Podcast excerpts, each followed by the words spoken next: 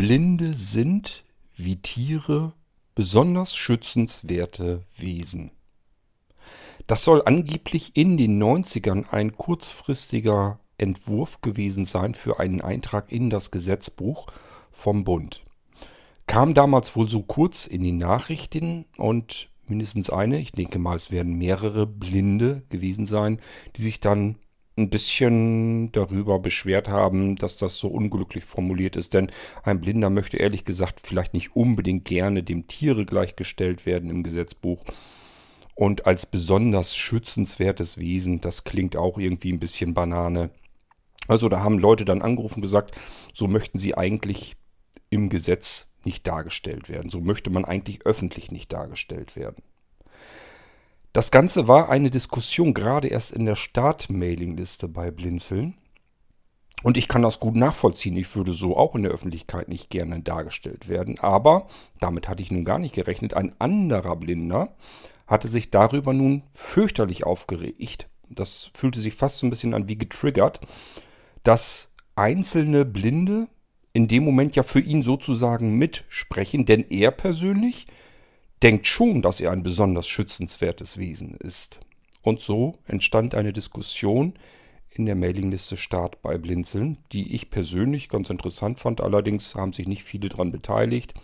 Wir waren mehr oder weniger eigentlich nur zwei. Nimmt man die eine Person noch mit, die das Ganze ausgelöst hatte, sind es drei. Ähm, ja, ich bin ja nun blind, faktisch bin ich ein besonders schützenswertes Wesen. Ich empfinde mich überhaupt nicht so und möchte ehrlich gesagt auch so in der Öffentlichkeit nicht dargestellt werden. Wie wir Blinde in der Öffentlichkeit wahrgenommen werden, darauf will ich hier in dieser Episode mal eingehen und anhand eines Beispiels, was auch in der Startmailingliste dann fiel, kann ich das ganz gut schildern, warum ich das auch völlig unnötig finde.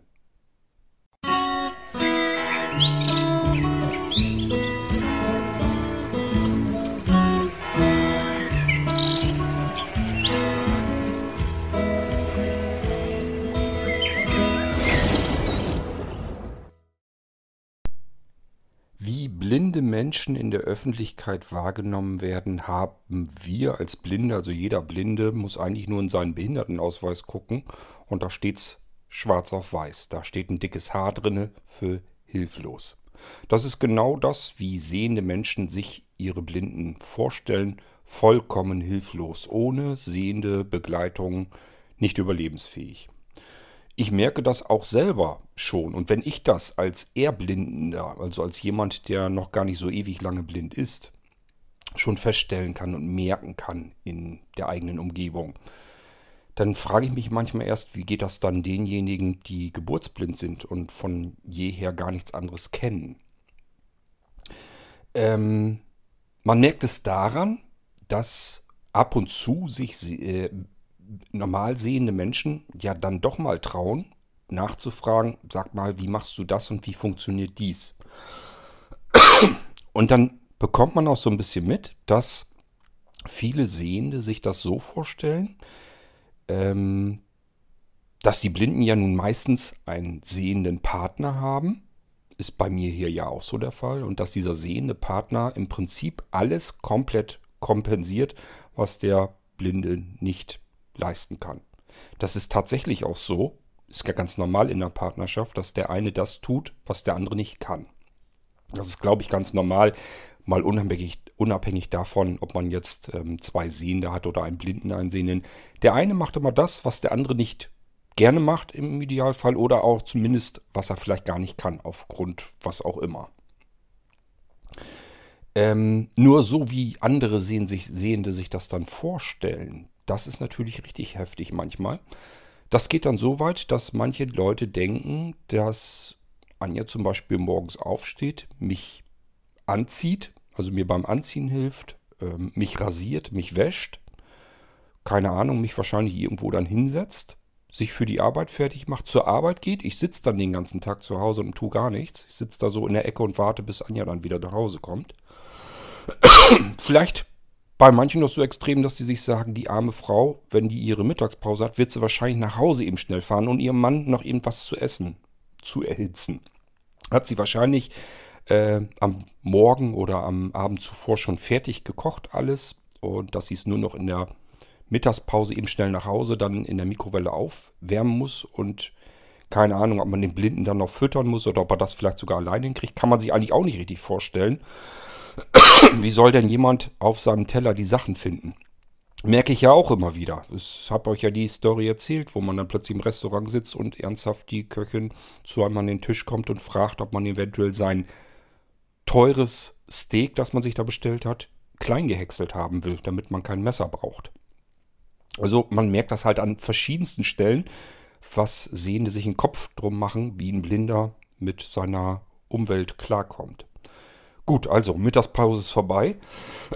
Wir haben also die blinde Person zu Hause auch wieder versorgt. Das heißt, die äh, fürsorgliche Ehefrau hat ihre Mittagspause genutzt, um nach Hause zu fahren, hat ihren armen blinden Mann dann gefüttert. Der sitzt jetzt also wieder irgendwo auf dem Sofa oder wo man so einen Blinden halt so hinsetzt. Und dann geht die Frau erstmal wieder arbeiten und irgendwann abends kommt sie dann ja nach Hause und dann kann sie sich wieder weiter um den schwerstbehinderten blinden Mann kümmern.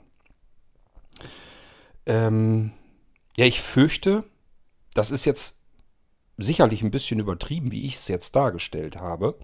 Ich fürchte nur, so ganz furchtbar viel übertrieben ist es dann doch wieder nicht.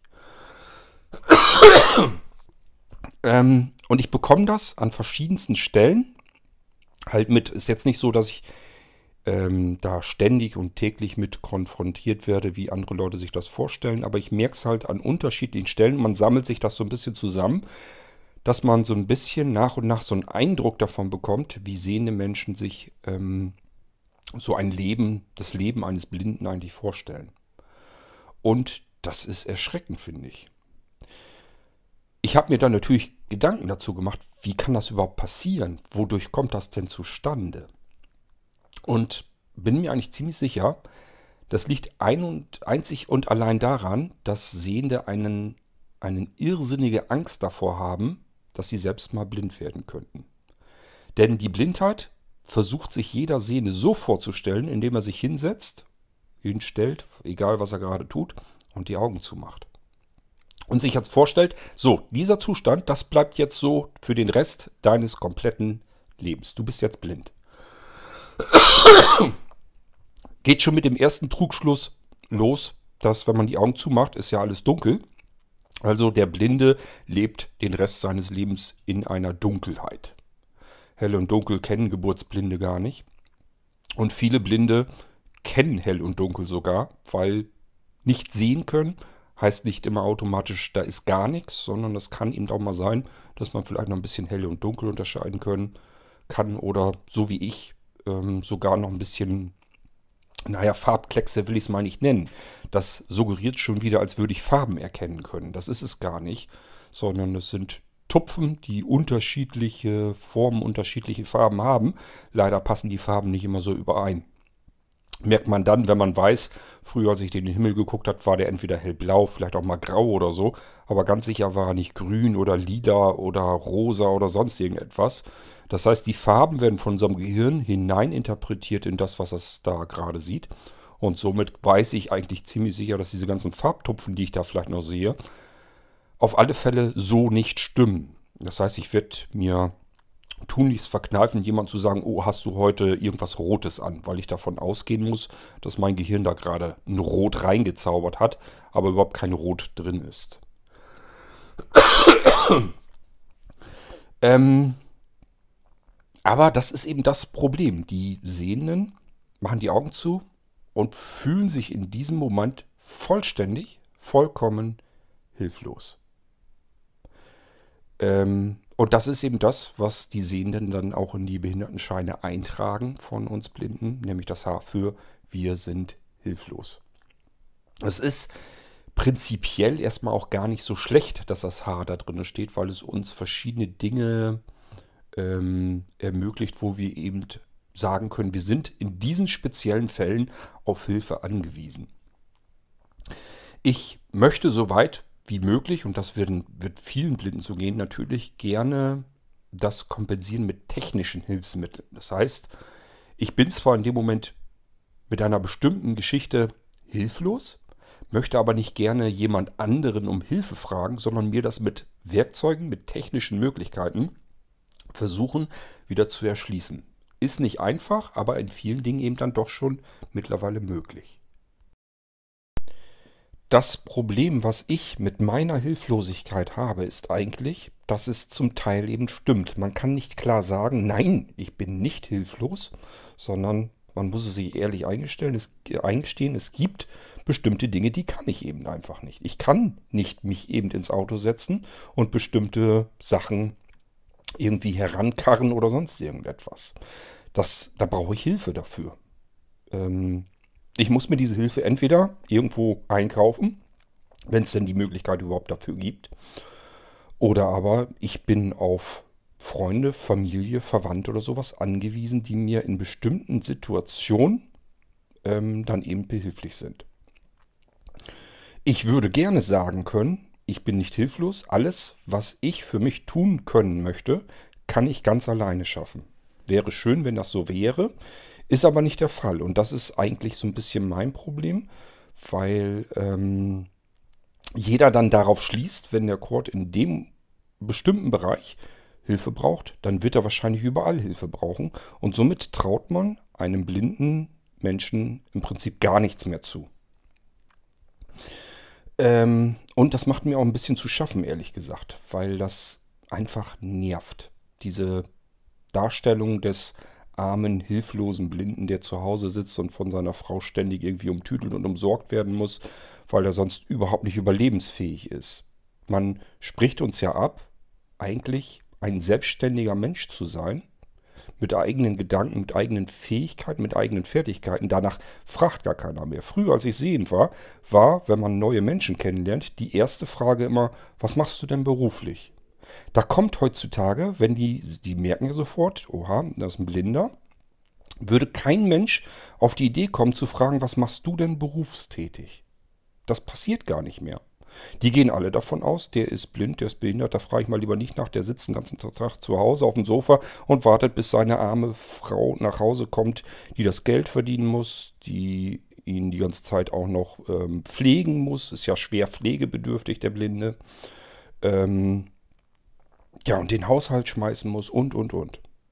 Teilweise, ich sag ja, teilweise ist das Problem, das stimmt dann ja auch. Klar, ich kann hier systematisch die Wohnung saugen. Weiß aber von vornherein, es wird nicht ausreichen. Wenn Anja dann nach Hause kommt, wird es überall Stellen geben, wo sie sagt, da hast du aber nicht richtig getroffen und dann saugt sie halt selber nach. Also habe ich es irgendwann aufgegeben und gesagt, okay, das bringt da nichts. Das fühlt sich für mich auch absolut scheiße an, ein, äh, an wenn ich irgendwas mache und jemand anders muss dann nochmal hinterher, dann kann man es auch gleich dann machen. Das ist unsinnig, dass da jemand irgendwas so tut, als würde er das hinkriegen und dann ein anderer macht das dann anschließend richtig. Dann sage ich mir, nee, dann konzentriere ich mich lieber auf Dinge, die ich besser kann. Es gibt auch andere Sachen. Ähm, beispielsweise hatten wir neulich, dass wir hinten im Garten die große Hecke ähm, stutzen wollten, schneiden mussten. Ähm, ja, habe ich mir, äh, habe ich einen Kumpel halt gefragt, der sowas auch gerne macht. Und habe ihm aber gleich gesagt, du, ich kann dir dabei aber nicht helfen. Es macht keinen Sinn, dass ich jetzt auf allen Vieren im Garten herumkrabbel, in der Hoffnung, dass ich mit meinem Getaste, wie beim äh, Topfschlagen, zufällig Zweige erwische, die du jetzt gerade abgeschnitten hast, um sie dann zum Hänger zu tragen. Das ist halt Quatsch. Das ist Stuss. Ich sage, mach das bitte. Sagst du, was du kriegst. Nimmst lieber ein bisschen mehr Geld dafür, dass, äh, dass dir da keiner helfen kann. Und dann ist das gut. Dann ist das erledigt. Ähm, es gibt also wirklich Dinge, die ich nun mal nicht tun kann. Oder die einfach keinen Sinn machen, die ich vielleicht tun könnte, aber die einfach keinen Sinn machen. Es gibt auch ähm, Sachen, wo ich sage, entweder ihr lasst mich das alleine machen, dann kann ich das nämlich in der Geschwindigkeit tun, wie ich das meine, wie ich das machen will, systematisch. Oder aber ihr lasst mich weg, weil ihr wollt das dann machen und dann stehe ich euch nur im Weg rum, macht auch keinen Sinn. Habe ich auch keinen Bock drauf. Nehmen wir mal beispielsweise an, wir haben vielleicht eine Gartenfeier oder irgendwas gemacht. So, Tisch steht jetzt noch voller Gläser und so weiter, Aschenbecher, was da alles so rumsteht dann. Das kann ich natürlich alles wegräumen und sauber machen und fertig machen und die Party ist dann irgendwann wieder so, als wäre sie nie geschehen. Ist kein Problem. Nur ich brauche mit Sicherheit das Dreifache an Zeit, bis ich diesen Tisch systematisch Quadratzentimeter für Quadratzentimeter abgekrabbelt habe, um zu gucken, ist hier noch irgendwo ein, ein Bierdeckel oder ja, so, so ein Kronkorken oder liegt hier noch irgendwo was rum. Ich muss sehr vorsichtig tasten, weil ich die Gläser nicht sehen kann. Das heißt, wenn man dagegen tupft mit, mit den Händen, dann schmeißt man ja eventuell auch was um. Bei Gläsern ist das so ein Problem. Also was macht man ganz vorsichtig? Tisch, den Tisch abgrabbeln und abtasten. Das dauert einen irrsinnigen Haufen an Zeit, ist aber nicht schlimm, kann ich mir ja lassen. Was aber nicht funktioniert, ist mit jemandem, der sehen kann, zusammenarbeiten. Das geht dann nicht, weil ich in einer ganz anderen Geschwindigkeit und vor allem dieserjenige, der greift irgendwo hin, packt sich das irgendwo äh, auf ein Tablett oder so und räumt das dann einfach weg. Der macht das in einem Bruchteil der Zeit.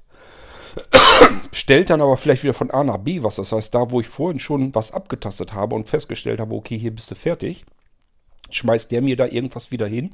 Ich denke da nicht drüber nach, greift da einfach hin, dann steht jetzt plötzlich doch ein Glas und schmeißt das dann wieder um. Also es funktioniert halt einfach nicht. Das funktioniert deswegen nicht, weil Sehende und Blinde teilweise eben auch nicht gemeinsam zusammenarbeiten können. Das funktioniert an bestimmten Stellen nicht. Entweder die eine Partei oder die andere Partei. Beides mischen funktioniert nicht. Das versuche ich auch immer wieder mal klar zu machen, dass ich sage, wir können das gerne so und so machen. Nur entweder macht ihr es und ich gehe woanders hin, dass ich euch nicht vor eure Füße rumstehe. Oder aber wir drehen den Spieß um. Ihr lasst mich in Ruhe, zieht euch zurück, geht weg und ich mache das alleine. Das können wir gerne so machen. Nur dieses Gemisch, das hasse ich wie die Pest. Das kann ich nicht leiden. Weil ich fühle mich scheiße, weil ich dann ständig das Gefühl habe, ich stehe eigentlich nur im Weg rum und ähm, hindere die andere, anderen daran, flott arbeiten zu können. Und ähm, die anderen haben natürlich das Gefühl, der steht da jetzt die ganze Zeit im Weg rum und ähm, kann eigentlich nicht richtig helfen, ist eigentlich auch Stuss. Also das bringt halt nichts. Deswegen würde ich da immer sagen, eins oder das andere, beides geht nicht. Ähm, ich bin persönlich absolut der Meinung, dass wir Blinden keine Extrawürste bräuchten. Ähm, sondern dass man sich viel mehr Gedanken darum machen könnte, ganz allgemein, ähm, für verschiedene Gruppen von Menschen. Blinde kann man ganz oft in weitere Gruppen mit dem ja, mit dem Aufdruck, die, die nicht nur den Aufdruck blind haben, sondern vielleicht einen anderen Aufdruck sozusagen. Also andere Gruppen. Das müssen gar nicht unbedingt Behinderungsgruppen sein. Ähm, ich sage nur bei technischen Geräten zum Beispiel, was Blinde gut bedienen können, können im Allgemeinen auch Senioren besser bedienen. Wenn ich etwas habe, was möglichst simpel und einfach zu bedienen ist, dann habe ich nicht nur als Blinder eine bessere Chance, das Gerät dann bedienen zu können, sondern vielleicht auch jemand, der schon 70 oder 80 ist, für den das Gerät jetzt auch ganz viel bringen könnte. Ähm, und dadurch, dass es eben einfach, dass sich jemand mal einen Kopf gemacht hat, wie kriege ich es denn hin, das Gerät intuitiv und möglichst einfach bedienbar zu halten, dann können da andere Menschen auch was mit anfangen. Oder auch vielleicht Kleinkinder, die jetzt auch noch nicht unbedingt Bock haben, eine dicke Anleitung zu lesen, äh, die plötzlich dann was bedienen können, Einfach nur, weil es besonders einfach gehalten ist. ähm, wir hatten in der Startmailingliste also tatsächlich dann jemanden, der hat sich da fürchterlich drüber aufgeregt, dass es einzelne Menschen, einzelne Blinde gibt, die sich sozusagen als Sprecher der Blinden aufführen. Die einfach im Ministerium anrufen und sagen, wir finden eure Formulierung, dass wir dem Tiere gleichgestellt sind und genauso schützenswert wie ein Tier, finden wir einfach sehr unglücklich ausgedrückt. Das solltet ihr vielleicht doch nochmal besser überarbeiten. Und ähm, derjenige, der sich jetzt darüber aufgeregt hatte, hatte gesagt, ähm, das sind meistens, wären meistens die, die ähm, die unterschiedlichen ähm, Schutzmöglichkeiten, die es schon gibt, ganz selbstverständlich benutzen, aber damit nicht in Verbindung gebracht werden. Das ist das, was ihn aufgeregt hat. Er hatte verschiedene Beispiele genannt, zum Beispiel, dass man Hilfsmittel beantragen kann, ähm, dass man Unterstützung bekommt, dass man ähm, zum Beispiel im öffentlichen Verkehr ähm, diese Blindenampeln hat und solche Sachen. Also Errungenschaften, die die Blinden für sich durchgesetzt haben, weil sie sich eben doch als schützenswertes Wesen wahrgenommen sehen möchten. Das hatte er als Beispiele genannt. So, und dann musste ich ihm aber entgegnen, ich persönlich habe bisher noch keine Hilfsmittel bei der Krankenkasse beantragt oder sonst irgendetwas. Irgendwo. Ähm, ich habe das bisher immer so gemacht, dass ich mir meine Hilfsmittel bisher selbst bauen konnte. Ich habe mir also immer Gedanken gemacht, das ist das, was ich jetzt irgendwie kompensieren möchte technisch. Wie kriege ich das mit den Möglichkeiten hin, die es vielleicht schon gibt? Eventuell unter Zuhilfenahme meiner eigenen Möglichkeiten, dass ich mir irgendwie noch was auf dem Computer zum Beispiel anpasse, programmiere und so weiter. Also ich habe bisher immer versucht, die Hilfsmittel, die ich brauche, entweder mir selbst zu organisieren oder mir sogar selbst zu basteln. Und damit bin ich bis hierher eigentlich ganz gut, gut zurechtgekommen. Wie es weitergehen wird, weiß ich nicht. Kann ich vorher nicht wissen, kann ich vorher nicht sagen. Sehe ich immer dann, wenn es wieder ein Schuss runtergeht mit dem Restsehvermögen, von dem man eigentlich nicht mehr sagen kann, dass es ein Sehvermögen ist. Ähm, man muss abwarten, wenn es bergab weitergegangen ist, wie es dann wieder, was ich, was ich dann kompensieren muss und wie ich das dann eventuell hinkriege. Ich möchte mir aber trotzdem natürlich offen halten und es als Selbstverständlichkeit offen halten, dass wenn ich ein bestimmtes Hilfsmittel brauche, und die sind für Blinde meistens leider sehr, sehr teuer, das heißt auch ich kann mir die nicht mal ebenso leisten, sondern müsste dann auf ganz viele oder ganz große Selbstverständlichkeiten, die andere Menschen sonst so haben, normalerweise die eben nicht blind sind und das Geld dann eben verfügbar haben für andere Sachen, müsste ich schauen, dass ich das irgendwie zusammenspare, zusammensamme, um mir dann ein Hilfsmittel zu kaufen. Wir sind aber ja nun mal ein Sozialstaat und ich sehe den Sozialstaat so, so ähnlich wie eine Versicherung. Das heißt, wir alle zahlen in einen Pott ein und wenn jemand Unterstützung braucht, bekommt er aus diesem Pott etwas heraus. So, und ich möchte das ganz selbstverständlich, ich möchte nicht als Bittsteller auftreten. Wenn ich meine, dass ich in X, in Zeit X ein bestimmtes Hilfsmittel brauche, dass ich mir jetzt plötzlich sage, Mensch, wenn ich jetzt ähm, einen Blindenführhund hätte, dann wäre ich selbstständiger. Dann könnte ich mit meinem Hund einfach so mal eben raus und ähm, von A nach B kommen und so weiter und so fort. Das kann ja mal sein, was weiß ich, dass Anja vielleicht gar nicht mehr Auto fahren könnte oder mit ihrem Fuß irgendwie was hat, dass sie nicht mal eben schnell zum Einkaufen gehen kann oder sowas, dass ich mehr gefordert werde. Das würde ich alleine vielleicht schlechter hinbekommen und würde mir dann natürlich wieder einen Kopf machen, was könnte dir denn jetzt helfen, um diese Aufgabe zu bewältigen? Das könnte dann sein, ein Blindenführhund. So, der kostet fünfstelligen Betrag, habe ich nicht liegen, würde auch Jahre dauern, bis ich mir das zusammengeraffelt habe, zusammengespart habe.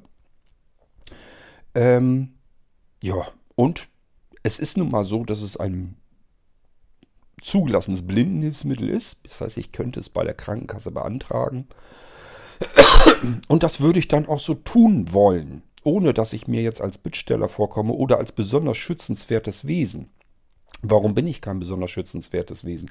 Ganz einfach. Ich habe ja eben gesagt, ich sehe das so, es ist ein Sozialstaat, wir packen alle rein in eine Versicherung und diejenigen, die gerade in einer Situation geraten, wo sie etwas brauchen aus diesem Pott, bekommen dann etwas aus diesem Topf. Finde ich vollkommen okay und legitim. Ist das ähm, Grundkonzept einer jeden Versicherung und Versicherung haben wir nun wirklich genug um uns herum. Und man muss eben auch sagen, sobald sich jemand darüber beschweren würde, also jemand, der sagt, ich bin jetzt gesund, ich bin kein behinderter Mensch, ich brauche da nichts aus dem Topf, muss immer nur bezahlen, dann muss man diesem Menschen eigentlich klar machen, Blindheit ist nichts, was jemand sich ausgesucht hat. Da kannst du von einem Tag auf den anderen durch einen Unfall hineinstolpern. Du, der hier jetzt sagt, ich zahle immer nur ein, kannst morgen blind sein. Meinst du nicht, dass auch du dann froh bist, dass du aus diesem Topf was nehmen könntest, um diese kleine Katastrophe in deinem Leben oder auch größere, je nachdem, wie man sie empfindet, diese Katastrophe in deinem Leben ein wenig kompensieren zu können, wieder ein bisschen mehr Selbstständigkeit ähm, herzuholen. Dieser Topf steht dir genauso zur Verfügung wie mir. Du brauchst ihn jetzt im Moment nur gerade nicht. Das kann aber etwas sein, was sich von einer Stunde auf die andere oder von einer Minute auf die andere jederzeit ändern kann. Ist es für dich nicht auch ein besseres Gefühl zu wissen, wenn es passieren würde, dann hätte ich so ein kleines Netz, was, die, was mich so ein bisschen abfängt? Ich denke doch schon. Das heißt, es ist falsch, dass wir Blinde besonders schützenswerte Wesen sind, die jetzt immer nur nehmen und nehmen, ähm, sondern wir sind eine insgesamt eine Gemeinschaft und wir sind jetzt gerade leider in der Situation, dass wir aus diesem Topf etwas benötigen. Das ist aber etwas, was jedem anderen genauso zusteht. Ein, eine Option sozusagen, die jeder hat. Ich sage ja, ich als Beispiel ähm, bin blind, habe aber bisher noch gar nichts aus diesem Topf in Sachen Hilfsmitteln herausgenommen.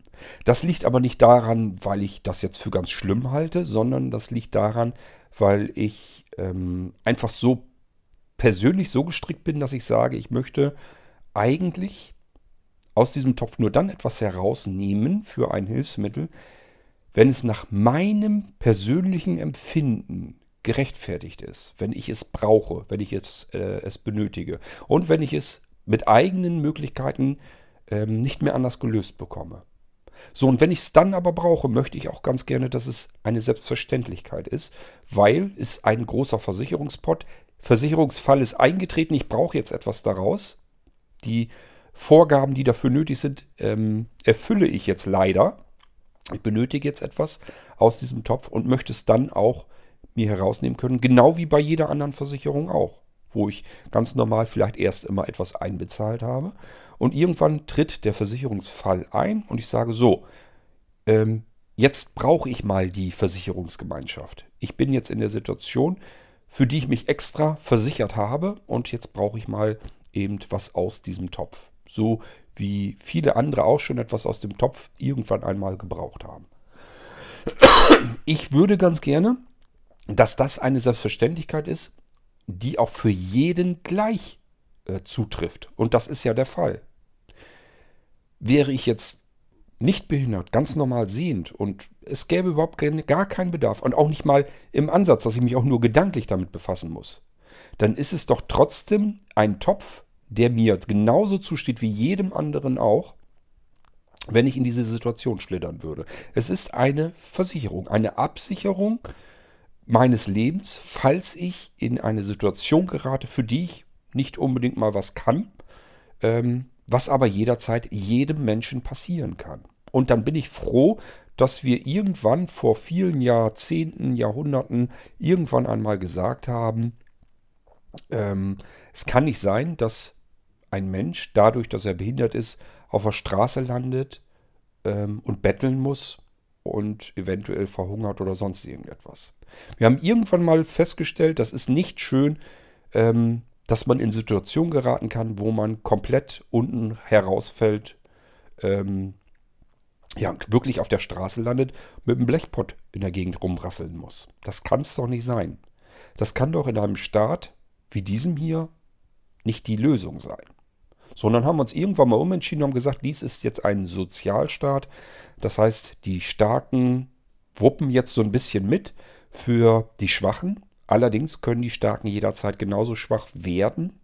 Ich sage ja, niemand ist ja normalerweise mit voller Absicht blind geworden. Ist ja Quatsch, ist ja totaler Stuss.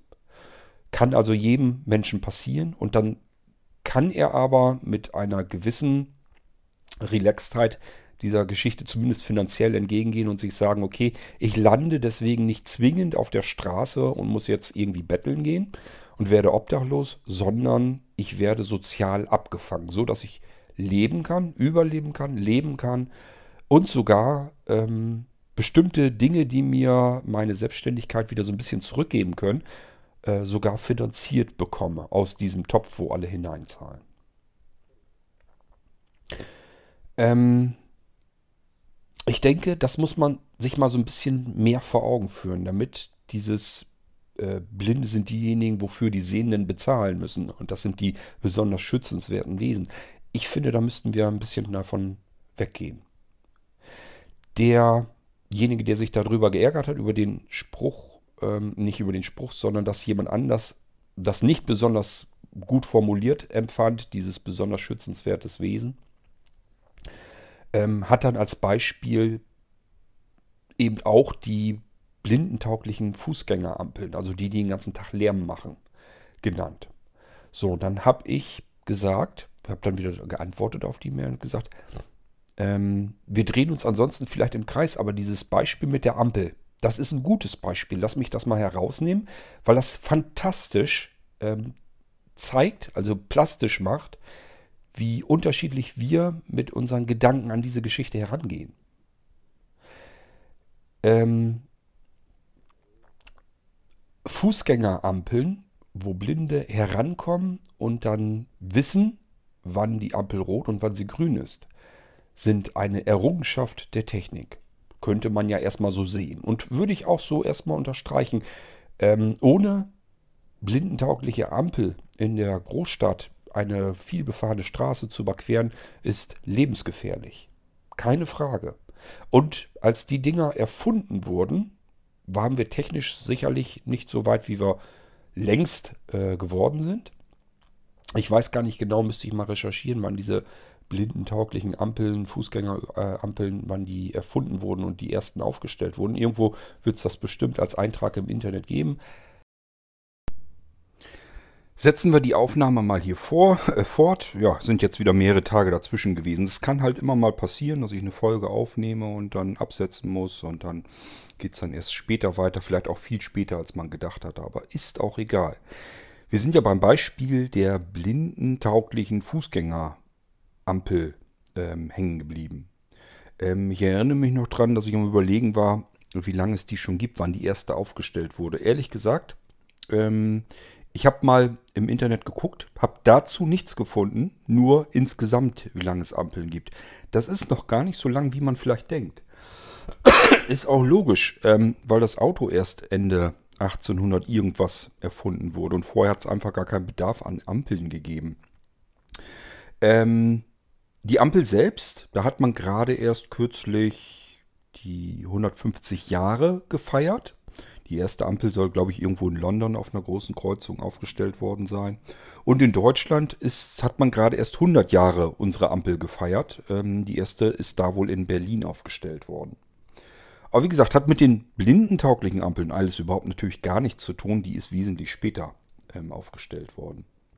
Kommen wir mal zurück, warum das, so ein, warum das als so schönes Beispiel dienen kann, wie man unterschiedlich denkend an solche Dinge herangehen kann. Also ich sag mal so, ob man etwas speziell für Blinde macht oder sich gleich einen Kopf macht, kann man da vielleicht noch weitere Menschen mit ins Boot holen. Also ich möchte immer nicht eine Besonderheit für eine bestimmte Behinderung, sondern, wenn machbar, und in den meisten Fällen ist das machbar, für den Menschen. Ich will diese Unterscheidung will ich eigentlich gar nicht haben. Warum muss ich blind sein, um von irgendetwas zu profitieren?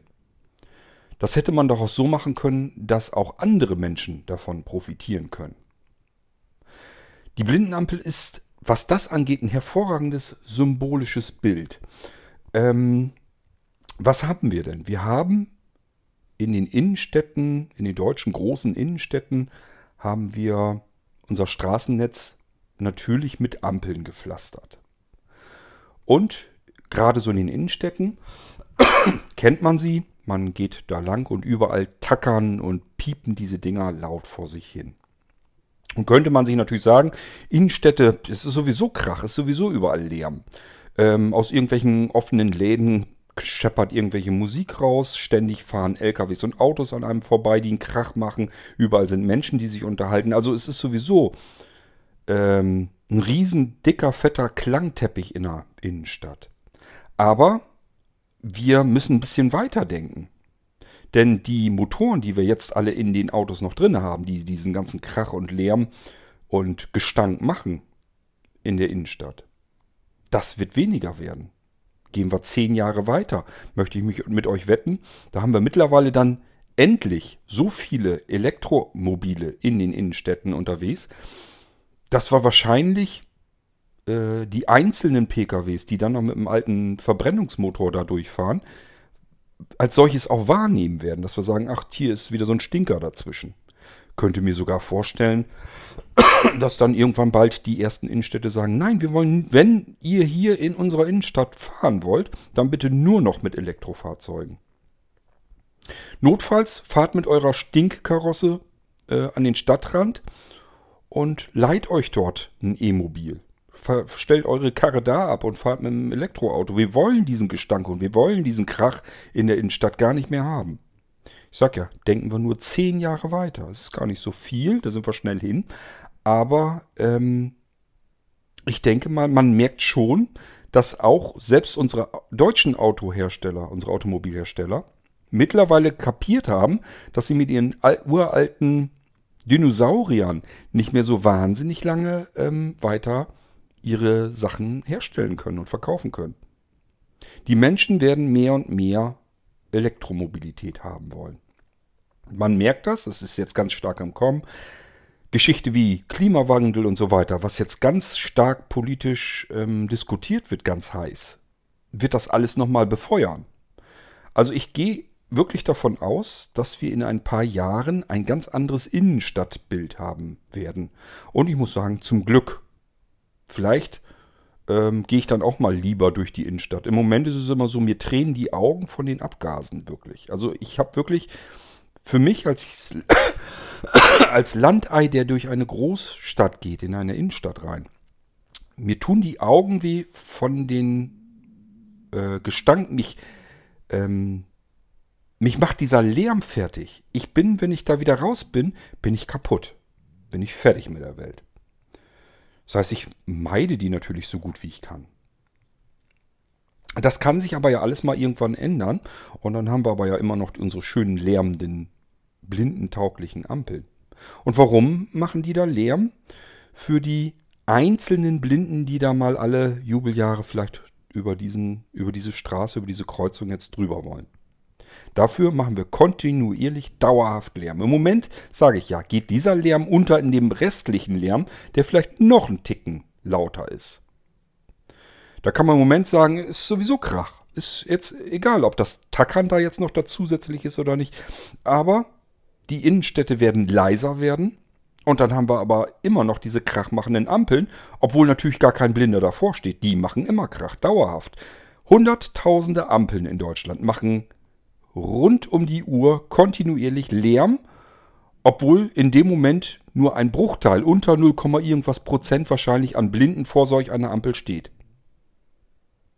Das will ich nicht. Das ist Gießkannenprinzip. Das ist ja, das ist, ist altbacken. Das ist, also ich will sowas nicht. Wir haben, wir sind mittlerweile 2020 fast hin. Das kann doch nicht sein, dass wir Krach machen müssen, um dann auch noch nur blinde Menschen sicher über die Straße zu befördern. ähm, nun gibt es unterschiedliche blindentaugliche Ampeln. Es gibt ja einmal die, die rund um die Uhr diesen Krach machen. Und das hat auch einen Grund, das macht man zur Orientierung für blinde Menschen. Das heißt, wenn ich als blinder Mensch durch die Stadt dackel, damit ich nicht überlegen muss, wo ist jetzt diese Ampel, sondern ich sie von Weitem schon höre. Man soll sie aus mehreren Metern Entfernung, soll man sie eigentlich gut hören können und hat dann exakt so einen Punkt, wo man sich drauf fokussieren kann und dort hingehen kann. Wird ja blöd sein, wenn man irgendwie 20 Meter neben der eigentlichen Ampel steht. Das will man auch nicht. Und dafür ist dieses Knackgeräusch, dass man schon richtig korrekt vor dieser Ampel dann wartet. So, und dann haben die ja unten diesen Drücker. Ähm, ich weiß nicht, ich glaube, da muss man noch nicht mal gegen, sondern so da drunter drücken in den meisten Fällen. Und da ist auch was für Blinde speziell. Denn die kann man irgendwie, habe ich mal irgendwie gelesen, kann man gedrückt halten bei bestimmten Typen. Dann fangen die an zu vibrieren. Dann weiß man, wenn dieses Vibrieren ist, dass man jetzt rübergehen darf. Ähm, und wie gesagt, dieses Tackern ist eigentlich nur zusätzlich, damit man die Ampel finden kann, sich orientieren kann. Und dass er einen unterschiedlichen Ton macht, ist natürlich dazu da, damit ich weiß, aha, jetzt kann ich rübergehen. Also ohne, dass ich da jetzt meine Flosse ähm, notfalls an diesen Schalter halten muss und warten muss, ob er vibriert. Da sollen auch irgendwie noch weitere ähm, Hilf, Hilf, Hilfestellungen drin äh, integriert sein, dass da irgendwie so Querlinien fühlbare sind, damit man weiß, Läuft da noch eine Straßenbahn lang, wo man noch aufpassen muss? Oder ist da vielleicht noch eine Fußgängerinsel noch dazwischen? Das heißt, ich muss die Straße in zwei Etappen, Etappen überlatschen, bis, erstmal bis zur Mitte hin. Dann ist da wieder eine Fußgängerampel, auf die ich achten muss und dann den Rest der Straße überqueren kann.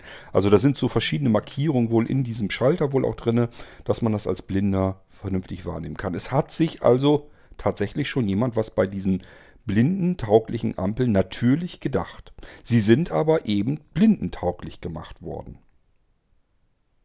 So, und ich sagte, wir sind 2020, wir sind Richtung Elektromobilität. Ja, meine Güte, lasst uns doch endlich damit beginnen, diese Krachmacher, ähm, die nur die Blinden ähm, brauchen, auszuwechseln gegen moderne Ampeln, die ein Signal senden. Ich erinnere mich zurück in die 80er. Ähm, wir hatten auf dem Lande in meinem Elternhaus irgendwo so Anfang der Nee, das muss noch früher gewesen sein. Ende der 70er muss das gewesen sein. Ende der 70er circa hatten wir Telefon. Das können sich Leute, die in einer großen Stadt leben und vielleicht damals schon ein bisschen moderner waren, gar nicht so richtig vorstellen. Auf dem Lande wurde das alles erst so später erschlossen. Und irgendwann hatten wir jedenfalls auch Telefon. Das war aus meiner Erinnerung heraus ähm, war das, haben wir das bekommen, als ich noch in der Grundschule war. Das muss also irgendwo Richtung Ende der 70er gewesen sein. Und ich kann mich erinnern, an den frühen 80ern hatten wir, weil mein Vati ja so ein Spielkind ist, so wie ich auch, ein technisches, hatten wir ein Funksystem. Man konnte damit nicht per Funk telefonieren. Das wäre nun wirklich der Knaller schlechthin gewesen. Das kam viele, viele Jahre erst später, dass man per Funk, also per Deckt, ähm, telefonieren konnte. Was wir aber schon hatten, auch wieder so ein Ding, hatte eigentlich sonst keiner. Da stand irgendwas mit Tele auf diesen Knuppeln drauf, das weiß ich noch. Das waren zwei Steckadapter, sehen so aus wie Netzteile, diese Steckernetzteile. Eins davon kam beim Telefon in die Steckdose und das hatte wiederum ein, ein Draht dran, ein Kabel, das kam so unten raus, zusätzlich zu der Stromversorgung. Und dieser Draht, den wickelte man um die Telefonschnur. Also mit dem das Telefon an der Wand angeschlossen war. Damals war es zu Anfangszeiten nicht üblich, dass man das Telefon abziehen konnte. Es hatte keinen TRE-Stecker, sondern das Kabel ging einfach direkt in die Wand rein, in die Dose der Wand rein. Da war nichts, dass man irgendwie was hätte abziehen können oder sonst irgendetwas. Da hat man noch mit langen Leitungen einfach gearbeitet. Ähm, da musste man diesen Draht umzuwickeln. Also wirklich so, so ein Wickeldraht da umzu, um diese Telefonleitung. Was konnte man damit machen? Dieser Draht hat registriert, wenn ein Anruf kam. Dann wird ja ein bisschen Strom durch diese Telefonleitung geschickt. Und dieses ganz minimale Signal, dieses, dieses ganz bisschen Strom, Strom, was durch die Telefonleitung läuft, nur damit diese Klingel ausgelöst wird. Mehr Strom läuft da ja gar nicht durch. Das ist nicht viel. Das Klingeldraht letzten Endes, was da durchläuft. Ähm, das hat aber ausgereicht, dieses, dieser Wickeldraht, dass der das registriert hat und hat ein Funksignal ausgelöst in diesem Adapter, der eben in der Wand steckte. Also dieses Funk, der, der Funksender sozusagen, der am Strom hing. Und der hat dann in, ich weiß nicht wie viel, keine Ahnung, 50 Meter Entfernung und so weiter, konnte man einen zweiten Funkadapter in eine Steckdose stecken. Das war dann der Empfänger. Und der hat dann gedödelt, sodass man von weiter weg aus mit dem Ding herumrennen konnte und wusste dann, okay, Telefon klingelt. Ich muss mich auf den Weg machen. Im Flur klingelt das Telefon. Dafür war das da. Man konnte also ein Signal senden, aufgrund dessen, dass man gemerkt hat, in einer Leitung läuft ein wenig Strom entlang. Und das Anfang der 80er Jahre. So, und ich bin mir ziemlich sicher, dass das damals, Anfang der 80er Jahre, auch schon nicht die Welt gekostet hat. Sicherlich waren damals solche Sachen deutlich teurer als sie das heute wären. Ähm, aber es war mit Sicherheit etwas bezahlbares. Es war jetzt nicht so, dass man da, wer weiß, wie tief in die Tasche greifen musste. Ähm, das heißt, so lange hätten wir schon ein Signal in einer Ampel ganz bequem ohne Wenn und Aber aufgreifen können und erstmal per Funk rausschicken. So, und dann hätte man damals in den 80er oder 90er Jahren das eben natürlich erstmal so gemacht, dass man gesagt hätte, okay, jetzt bekommen die Blinden einen kleinen Funkempfänger, den können sie in die Hosentasche stecken. Und das Ding hätte da ja schon vibrieren können. Ich weiß nicht, mit Vibrationen, ja gut, das kam später eigentlich erst auf. Man hätte dann irgendwas anderes machen können. Man hätte sagen können, okay, dann macht das Ding dann eben einen Krach. Dann habe ich aber den Krach nur dort, wo er wirklich gebraucht wird, beim, beim blinden Fußgänger. Ähm, und ich hätte erstmal vor allen Dingen ein Signal gehabt, das ich abgreifen kann und das ich interpretieren kann. Ich bin ein großer Verfechter und im Laufe der ganz vielen Hausautomatisierung, was ich alles hier mache, ist mir ist immer wieder aufgefallen, es ist erstmal gut, einfach nur eine Aktion, auf die eine Reaktion äh, folgen muss. Eine Aktion erstmal nur mit einem Signal auszustatten. Einfach nur ein Signal bei einer Aktion, das rausgeschickt wird. So, und dieses Signal, das kann ich dann beliebig bespaßen, so will ich es mal nennen. Und das hätte ich gern schon viel länger in den Ampeln, aber mindestens hätte ich es ganz gerne mit Übergang in die 2000er. kann auch wohl nicht angehen, dass wir im 21. Jahrhundert sind und immer noch diese krachmachenden, lärmenden 100% Ampeln haben, obwohl nicht 100% Blinde vor diesen Ampeln stehen, sondern nur 0, irgendwas. Das kann es doch nicht sein. Ähm, da hätte schon längst ein äh, Sensor drin sein können in der Ampel, der das, der einfach ein Funksignal rausschickt. Man hätte jeden Sensor, hätte eine andere Kennung haben können. Das ist überhaupt kein Problem. So dass man sogar anhand dieses Signals jederzeit sehen kann, welche Ampel ist das. Da hätten wir zum Beispiel, hätten wir zum Beispiel gehabt, zusätzliche Identifikationen für Navigationsgeräte. Gerade in einer Stadt ist das ein kleines Problem, weil die Straßen viel dichter beieinander sind. Das heißt, ähm, wir haben es hier mit den Schatten von Häusern und so weiter zu tun. GPS geht also schlechter in der Innenstadt eigentlich. Sonst hat man alles, was so mit Funk und so weiter zu tun hat, ist eigentlich besser in einer großen Stadt. Denkt man nur ans Mobilfunknetz. Aber sowas wie GPS geht eigentlich schlechter. Schlechter. Je höher die Häuser sind und je enger die Straßen sind, desto schlechter kommt man an dieses GPS-Signal ran, desto ungenauer wird es. Hätte man jetzt wieder am Boden ähm, Identifikationsmöglichkeiten, dass man sagt, ich habe hier in der Nähe, kann ich genau orten, eine Ampel stehen mit der und der Kennung. Dann hätten wir das Navigationssystem, alle Navigationssysteme, egal ob es für Fußgänger ist oder für Autos, hätten wir schon mal einen ganzen Zahn ähm, genauer, exakter. Ist ein Trick, den die ganzen Navigationssysteme in unseren Smartphones zum Beispiel benutzen.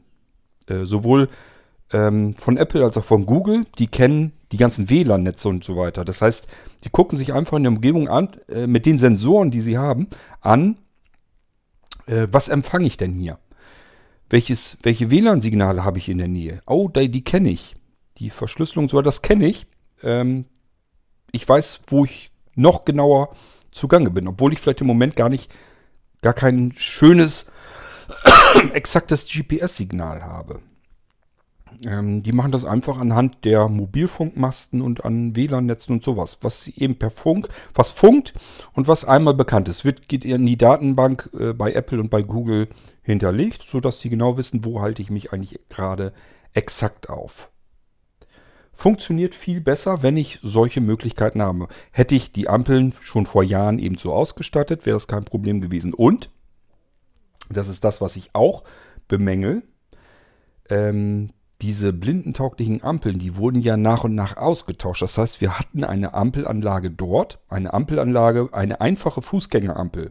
Nur, dass man von einer Straßenseite zur anderen rüberkommt per Fuß. Kostet ca. 40.000 bis 50.000 Euro.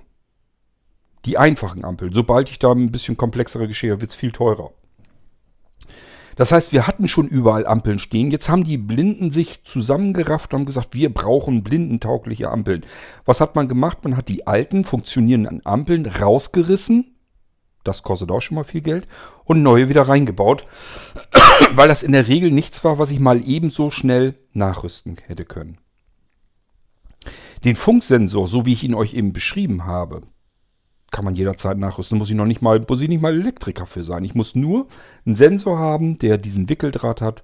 Den muss ich um die Stromversorgung der glü äh, grünen Glühlampe in der Ampel ransetzen. So, dann brauche ich noch eine, dann brauche ich noch eine Stromversorgung für den Sensor. Ich glaube mittlerweile, bin mir nicht ganz sicher. Ich meine, ich hätte schon welche gesehen, die können sogar, äh, da reicht das Funksignal, kriegen die schon raus mit dem Strom, was sie umwickelt um dieses Kabel noch rauslutschen können. Also durch diese Wicklung kann man da irgendwie Energie erzeugen und dann können diese Sensoren schon von alleine funktionieren. Aber wir sind ja, wir stellen uns ja vor, wie würden die Ampeln funktionieren, wenn so jemand wie ich äh, im Entscheidungsgremium gesessen hätte ähm, und sich Gedanken gemacht hätte, wie kann ich die Welt verbessern. Nicht für Blinde, sondern für Menschen. Ähm, das heißt, ich hätte diese Ampel, die alten Ampeln, die wir schon hatten, hätte ich einfach umgerüstet. Da hätte ich gesagt, okay, äh, oben die Ampel aufmachen, da wo sowieso die, die Glühlampen ausgetauscht werden müssen und dann Sensor reinschalten. Oder ich hätte gesagt, wir schnappen uns mal die, ähm, das Leuchtmittel, also früher waren es Glühlampen, heute sind es natürlich LEDs. Das Leuchtmittel, das schnappen wir uns und ähm, tauschen das aus gegen ein Leuchtmittel, was diesen Sensor schon mit drin hat, mit eingebaut. Ist ja auch kein Problem. Diese Sensoren sind ja winzig klein, die kann ich ja in den Sockel mit einbauen, ist ja kein Problem. Dann habe ich das Leuchtmittel, das in dem Moment, wo es leuchtet, ein Signal abschickt. Und das wäre beim Fußgängerüberweg natürlich dann die grüne äh, Lampe und bei Fußgängern ist es so, da haben wir nur grün und rot. Das heißt, ich weiß auf alle Fälle immer, Signal wird gesendet, dann ist wohl grün. Signal wird nicht gesendet, dann ist wohl rot. Und ich kann mit dem Signal auch noch einen Zeitstempel mit übermitteln, nämlich dann, wie lang ist es denn schon grün? Ähm, so kann ich zum Beispiel als blinder Mensch, wo ich sonst überhaupt keine Chance hätte, kann ich sehen, wie lang ist meine Fußgängerampel schon rot beispielsweise muss ich mich jetzt darauf einstellen, dass ich noch länger an dieser Ampel warten muss. Oder aber springt die jeden Moment nach grün, weil die jetzt schon eine Minute auf rot steht. Oder das kann ich dann sofort alles mit interpretieren. Mittlerweile heute natürlich super einfach wäre das natürlich auf einem Smartphone. Hat sowieso heutzutage jeder Blinde mit. Kann ich es mir auch darauf, drauf schicken lassen. ähm, wir hätten also statt, dass wir jetzt eine funktionierende Ampel, die mal 40.000 Euro, also dem damals sicherlich dann in D-Mark umgerechnet ähm, gekostet hat, herauszureißen und gegen eine blindentaugliche Ampel zu ersetzen, die dann auch wieder 40, 50 oder noch mehr 1000 Euro. Da wird ja, wahrscheinlich kostet dieser Scheiß, dass das Ding Krach macht und einen Taster davor hat und so weiter, kostet wahrscheinlich noch wieder mehr Geld. Könnte ich mir vorstellen.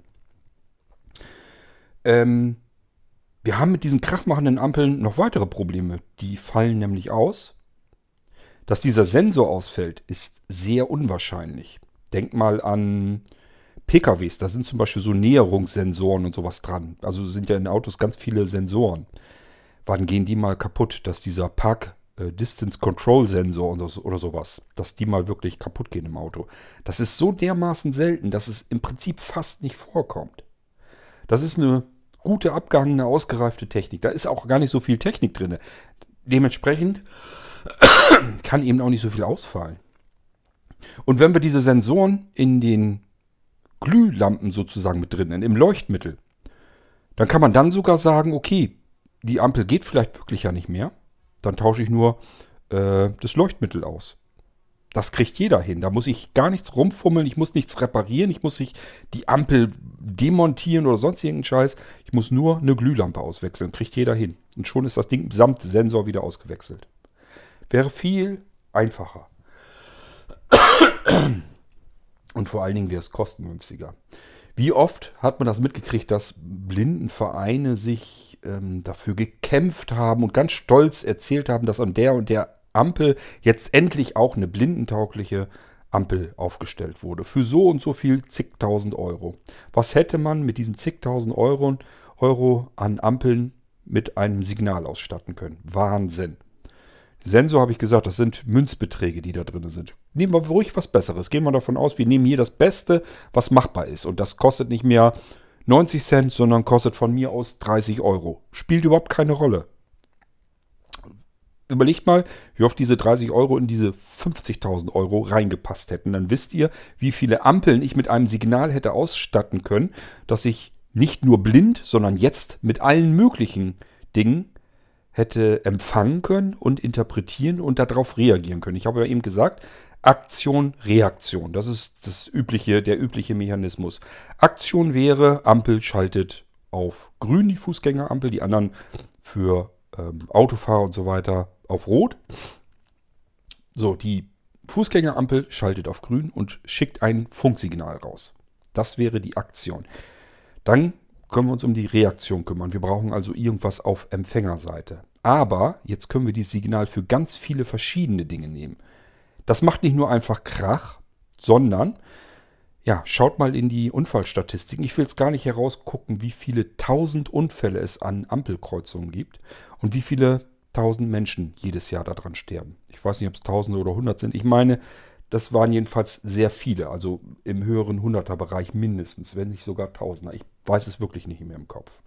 Kann man aber ja ganz leicht rausfinden, wie viele Unfalltote gibt es eigentlich an Kreuzungen. Ist ganz klar, wenn wir Kinder nehmen, wie leicht werden die übersehen von Pkw oder von, auch von Fahrradfahrern und so weiter. Die werden ganz leicht übersehen und überfahren ähm, alte Menschen fühlen sich oftmals, wenn ihr euch mal so manche Ampelkreuzung anguckt, logischerweise hoffnungslos überfordert. Die wissen gar nicht genau, worauf sie jetzt achten müssen. Und man kann auch nicht nur stur gucken, ob es jetzt grün oder rot ist. Das bringt einem ja gar nichts. Weil man nicht davon ausgehen darf, dass jetzt deswegen alle anderen sich an diese Richtlinien da halten. Beziehungsweise, ja, an die Signale, an die Lichtsignale. Auch ich als Blinder kann das nicht. Und ich habe euch eben erzählt, ähm, wir müssen damit rechnen, dass Autos fast keinen Krach mehr machen werden. Das haben wir ja auch wieder schön hingekriegt als blinde ähm, Menschen, dass wir gesagt haben, Autos müssen Krach machen, damit wir, sie die, damit wir die Chance haben, sie zu hören. Das, was baut man ein? Man baut künstliche Motorengeräusche in die Elektroautos ein. Statt dass die auch wieder ein Signal kriegen, dass ich mitbekomme mit irgendetwas, was ich individuell für mich benutzen kann, dass ich mitbekomme, hier ist ein Auto und hier ist kein Auto. Nein, was baut man? Man baut auch hier wieder künstlichen Krach ein. Das ist wirklich zu bekloppt, ist es. Wir müssen nur jemanden haben mit dem Ascher-Syndrom. Das heißt, der kann weder gucken noch hören. Schon kann er mit diesem Scheiß überhaupt nichts anfangen. Aber Hauptsache, es ist an die Blinden gedacht. Ähm, das heißt, wir haben einmal Senioren, die sich an dieser Ampelkreuzung gar nicht richtig orientieren können. Wir haben kleine Kinder, die gerne mal übersehen werden. Ähm, wir haben ständig, die ganzen Unfälle passieren ja, weil Autos oder andere Kraftfahrzeuge diese Fußgängerampel überqueren, während sie eigentlich grün geschaltet ist. Da passieren ja jede Menge Unfälle. Und da kann sich auch kein Blinder davor schützen. Das heißt, ich sitze jetzt, ich stehe jetzt an meiner krachmachenden Ampel, die tackert. Jetzt fängt die an zu piepen. Ich weiß, aha, ich bin ja blind. Ich kann jetzt rübergehen. Jetzt gehen wir mal so ein paar Jahre voraus. Ich habe euch erzählt, überall Elektrofahrzeuge. Das heißt, da ist jetzt irgendjemand mit einem Elektrofahrzeug kaum hörbar. Ähm, diese künstlichen Motorengeräusche sind ja viel leiser. Der überquert jetzt trotzdem die Ampel. Und ich als blinder Mensch habe kaum eine Chance, da noch irgendwas zu tun. Ich bekomme das gar nicht rechtzeitig mit, dass da irgendwie noch ein Elektrofahrzeug sich nähert. Und der fährt mich jetzt platt. Obwohl ich meine ganz tolle, super krachmachende Blindenampel hatte. Weil ich mich darauf verlassen habe, wenn ich grün bekomme, kann ich rüberrennen. Das heißt, diese Ampeln gehen oft kaputt, im Gegensatz zu solchen Sensoren, die selten kaputt gehen, sehr selten. Und sie sind extrem teuer, was wieder zur Folge hat, ich habe zwar im, äh, im Innenstadtbereich ganz viele von diesen blindentauglichen Ampeln. Sobald ich ein bisschen weiter rausgehe, muss ich damit rechnen, dass hier wieder eine Ampel ist, die, hat, die ist gar nicht blindentauglich und da wieder eine Ampel. Auf dem Lande passiert das sowieso fast gar nicht. Da muss ich eigentlich bei jeder äh, Ampel jederzeit damit rechnen, dass sie gar nicht blindentauglich ist. Weil es viel zu teuer wäre, können sich die Kommunen, Kommunen gar nicht leisten. Macht man auch hier auf dem Lande an großen Kreuzungen und so weiter, viel befahrenen Straßen, gibt es meistens, wenn man so, so, so eine Kleinstadt oder so ein Dorf nimmt oder sowas, meistens haben die eine Ampel, womit man rübergehen kann. Und die restlichen Ampeln sind dann, ja, ganz normal. Da ist dann nichts mit äh, blinden Krach. Ähm, Und man hat dann noch dazu in der Innenstadt nicht nur, dass überall, je weiter man rauskommt, desto weniger von diesen speziellen Ampeln gibt es, sondern man hat dann auch noch das zusätzliche Problem, dass viele immer ausgefallen sind. Die soll man übrigens melden, wenn einem das auffällt, damit die möglichst schnell repariert werden können. ähm, und man kann sich nicht darauf verlassen als Blinder, wenn ich jetzt rübergehe, dass ich da nicht trotzdem einen Unfall habe, weil da bloß irgendein Blödmann ähm, rüberfährt mit einem Elektrofahrzeug, das ich als Blinder gar nicht gehört habe rechtzeitig. Also es ist kein wirkungsvoller, wirksamer Schutz. Es, es, es hilft uns eigentlich gar nicht weiter. Hätte ich erstmal ein Signal, kann ich damit alles Mögliche bauen. Ich kann jetzt zum Beispiel in die Elektrofahrzeuge einbauen, dass die, ähm, wenn die das Signal kriegen, dass der Fußgänger ähm, grün hat und rübergehen darf, dann kann ich im Pkw ein Signal, dasselbe Signal wieder in Empfang nehmen und sagen, du darfst jetzt hier kein Gas geben, sondern im Gegenteil, du musst jetzt bremsen. Das kann man akustisch lösen, dass jemand, der da lang fährt, ein ganz ähm, extremes Signal irgendwie bekommt, dass er weiß, oh scheiße, hier ist, äh, äh, ich fahre gerade auf eine Ampel zu, wo Fußgänger gerade rüberlatschen. Ich muss hier bremsen. Also wenn man rumdöselt oder rumträumt, dass man dann aufgeweckt wird sozusagen, während man fährt. Oder aber in Extremfällen kann man es natürlich auch so machen, dass man sagt, hier wird eine Bremsung ausgelöst. Und zwar bei allen Fahrzeugen, die jetzt hier versuchen, diese Fuß, diesen Fußgängerüberweg zu kreuzen, die darüber fahren wollen. Und schon haben wir auch das Kleinkind geschützt, das jetzt diesen Fußgängerüberweg nimmt, auf, bei dieser Ampel rüber latschen will.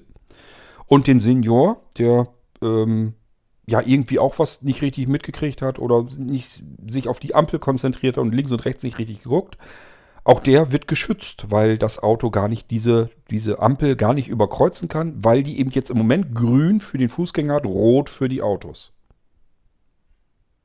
Ich möchte nicht wissen, wie viele Hunderte und Tausende Verkehrstote wir dadurch schon gerettet haben, nur weil wir die Ampeln anders gebaut haben. Eigentlich sogar billiger. Ähm, und ich kann dieses Signal für alle möglichen Behinderungsgruppen auswerten. Ich konzentriere mich nicht mehr auf eine bestimmte Behinderungsgruppe, sondern sage, hier habt ihr erstmal ein Signal. Was ihr jetzt damit macht als Behinderte, das müsst ihr selber wissen. Das kann sein, dass jemand sagt, ich kann überhaupt nicht gut hören, ich kann diese knackenden Ampeln und so weiter auch nicht hören. Ich kann aber auch vielleicht dieses blöde Lichtsignal in der Sonne beschissen sehen. Das sind, gibt genug Menschen, die andere Probleme haben. Ja, dann können die das Signal eben in einer Form vielleicht bekommen, mit dem sie besser was anfangen können. Das kann das vibrierende Handy in der Tasche sein, in der Hosentasche. Also es gibt ganz viele verschiedene Vorteile, die ich in solch eine viel günstiger umgebaute Ampel hineinbekomme, wenn ich erstmal ein Signal habe, das ich extern dann beackern kann. Das wäre so meine Vorstellung von, ähm, wie gehe ich an etwas heran. Nicht speziell für das ach so arme, schützenswerte, blinde Wesen, sondern für alle. Auch für das Kleinkind, das seinen ersten Schultag alleine versucht zu bewältigen und diese Ampeln überquert und so leider zu klein ist und von dem Lkw-Fahrer, der jetzt gerade da eingebogen ist, nicht äh, gesehen wurde und somit leider unter dem LKW landet. Ich habe zu dem Menschen in der Mailingliste auch gesagt, jetzt lass das mal eine Tochter sein. Solange das vielleicht nicht deine Tochter ist, reicht dir deine Blindenampel wahrscheinlich völlig aus. Wenn an dieser Ampelkreuzung, die extra für dich umgebaut wurde als blinder Mensch, wenn da deine Tochter rübergeht, übersehen wird von einem Pkw-Fahrer oder von einem Lkw-Fahrer und überfahren wird, dann machst du dir Gedanken, wie hätte man das, äh, wie hätte man das verhindern können. Dann ist dir deine Blindenampel nämlich plötzlich nicht mehr ausreichend. Dann möchtest du auch einen Schutz für deine Tochter gehabt haben, die jetzt aber leider überfahren wurde. Statt dass man sich vorher mal Gedanken macht, wie man das verhindern kann, nein, jeder kocht sein einzelnes kleines Süppchen. Und so ticken die ganzen blinden Menschen da draußen. Die sind immer nur am gucken, wie kann ich meine Interessen wahren, meine Bedürfnisse schützen und so weiter und so fort. Statt dass man einfach sagt, nicht der Blinde ist das schützenswerte Wesen, sondern der Mensch ist das schützenswerte Wesen. So würde ich versuchen ranzugehen. Immer. Ich verstehe nicht, warum wir Blinden so blind sind, warum wir immer nicht links und nicht rechts gucken und immer nur unsere eigenen Interessen gewahrt haben wollen. Und auf der anderen Seite sagen wir, wir wollen eigentlich ja keine Extrawurst, bis auf einzelne Ausnahmen, die dann sagen, doch, ich will eine Extrawurst, weil ich blind bin. Ich bin ein besonders schützenswertes Wesen. Ich bin jedenfalls kein besonders schützenswertes Wesen, nicht mehr und nicht weniger als jeder andere Mensch auch. Ich möchte nicht den Blinden schützen, ich möchte den Menschen schützen. Wenn es machbar ist, technisch machbar, dann auch noch, noch nicht mal unbedingt teurer und nachrüstbar. Da müsste man bekloppt sein, wenn man das als menschliche Zivilisation in einem Land, in einem der reichsten Länder der Welt, wenn man das nicht umsetzt. Stattdessen fummeln die Blindenvereine rum und sehen zu, dass sie jede einzelne Ampel einzeln ausgewechselt kriegen für ein horrendes Geld, womit man eigentlich flächendeckend alle Ampeln umrüsten könnte. Es ist wirklich zu bekloppt. Das ist das, was ich als Beispiel dann wirklich so genannt hatte. Signal senden, Signal empfangen. Und das, dieses Signal empfangen kann ich überall machen. Das kann ich ins Auto einbauen, in die kommenden Elektro-Pkw, dass man sagt, okay, Signal, du steuerst hier gerade auf diese Fußgängerampel zu. Ähm, die hat aber gerade für dich rot und für den Fußgänger grün. Das heißt, du darfst diese Kreuzung nicht überfahren. Wir nehmen dir den Strom im Motor weg und lösen eine Bremsung aus. Nicht gerade vielleicht eine Vollbremsung. Könnte ja dahinter ein altes Auto noch fahren, das nicht so schnell reagieren kann an einem Dienunfall. Aber was kriegt man alles? Letzten Endes kriegt man das alles hin. Und schon haben wir ganz andere Menschen auch noch geschützt, die einfach schützenswert wären, nämlich Menschen und nicht nur Blinde. Ich verstehe das nicht, dass wir Menschen uns immer so schwer tun, uns in Bedürfnisse allgemein hineinzuarbeiten. Dass wir immer nur uns selbst sehen, unsere eigenen Interessen und nie uns mal Gedanken machen, wie kann man das dann insgesamt mal verbessern. Wir wuseln und fummeln von Jahr zu Jahr mit Totenstatistiken rum, also wie viele Menschen bei Verkehrsunfällen an Ampelkreuzungen getötet werden. Die Statistiken, die führen wir. Statt dass man sich dann einen Kopf drum macht, wie könnte man das denn mal ein für alle Mal aus dem Weg schaffen?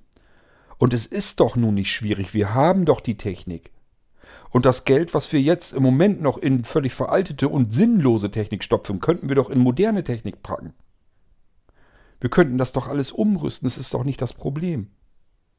Klar, solange die Blinden sagen, wir wollen unsere Blindenampeln weiter haben und solange wie Entscheider oben in den Gremien drinnen sitzen, die solch einen Schwachsinn nach wie vor entscheiden, wird sich nie was tun. Solange müssen wir leider damit leben, dass vielleicht auch die Töchter von blinden Menschen überfahren werden. Von mir ist auch die Söhne, wir wollen das hier jetzt gar nicht irgendwie in eine Richtung treiben. Man denkt doch mal ein bisschen nach. Es gibt, wir haben doch, wir sind, bestehen doch, unsere Bevölkerung besteht doch nicht aus blinden Menschen, sondern aus ganz vielen Menschen und es betrifft doch so viele verschiedene Gruppen. Warum versuchen wir denn nicht für alle einheitlich mal was hinzubekommen? Und immer nur für jeweilige Interessensgruppe. Das ist doch bekloppt, ist das doch. Und teuer. Es ist teurer, wirkungsloser und einfach nur bescheuert.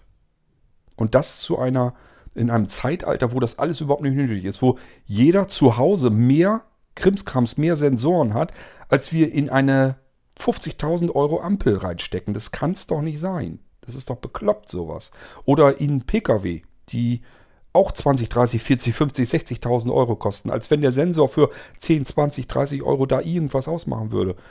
Auch ein Pkw kann einen Sensor haben, den man eventuell von Weitem schon erkennen kann, wo man sagen kann, okay, hören tue ich ihn nicht, sehen tue ich ihn nicht, aber ähm, ich kann ihn empfangen, ich kann mir ein Hilfsmittel ähm, bauen und, hilf und, und, und äh, kaufen dann natürlich auch.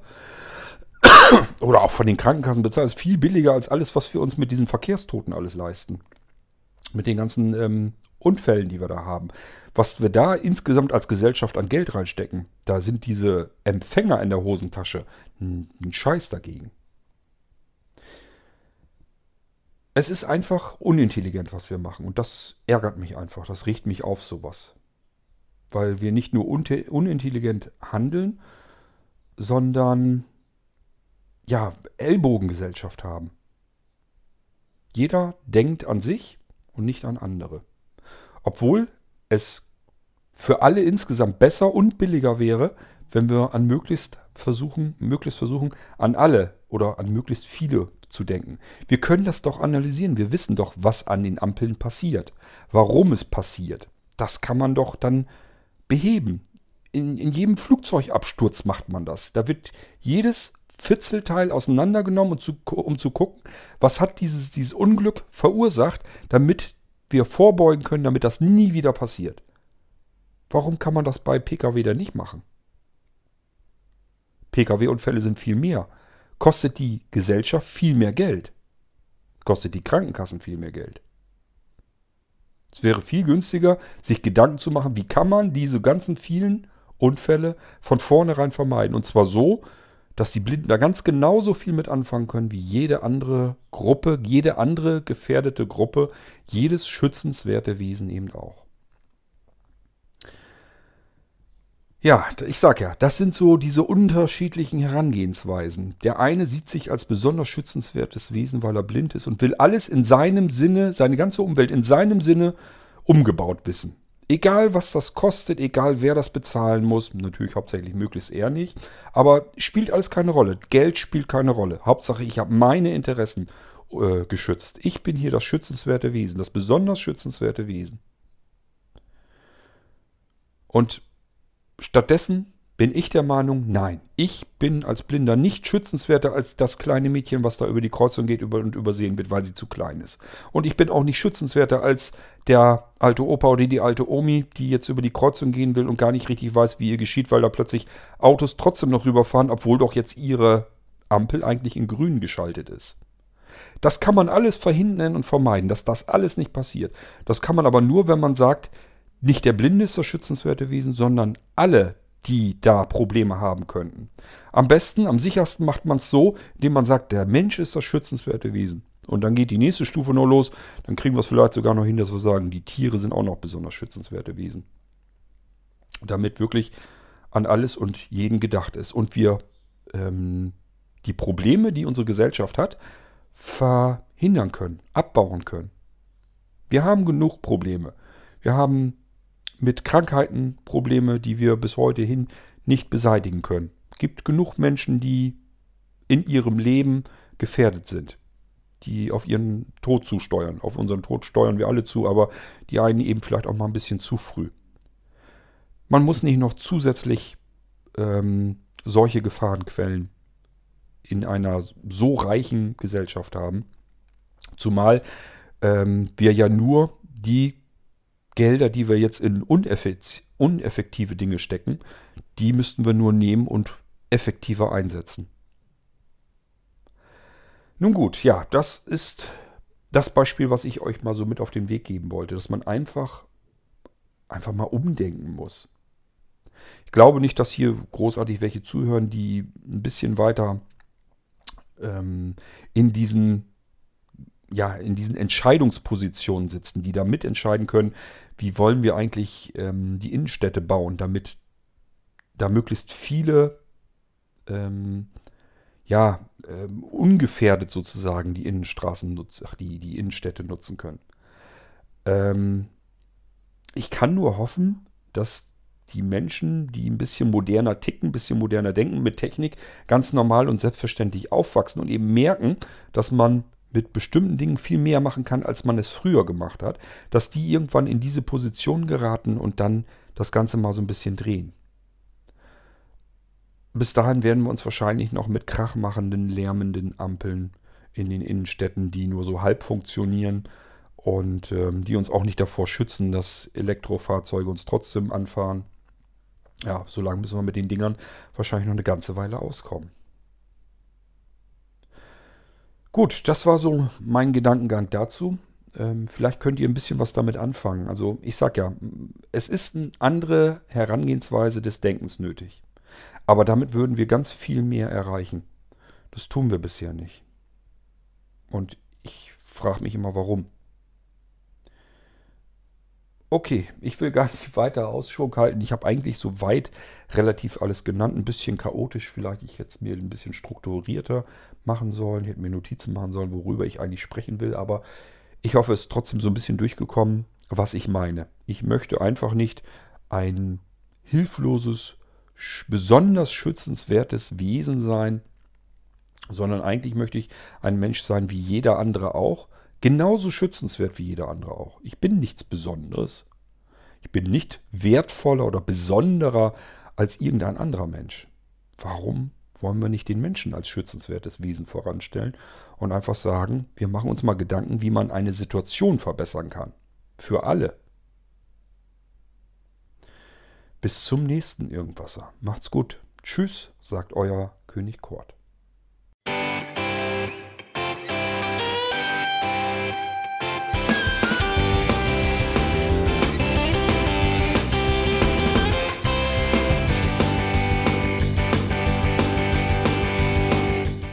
Das war Irgendwasser von Blinzeln. Wenn du uns kontaktieren möchtest, dann kannst du das gerne tun per E-Mail an podcast.blinzeln.org oder über unser Kontaktformular www.blinzeln.org.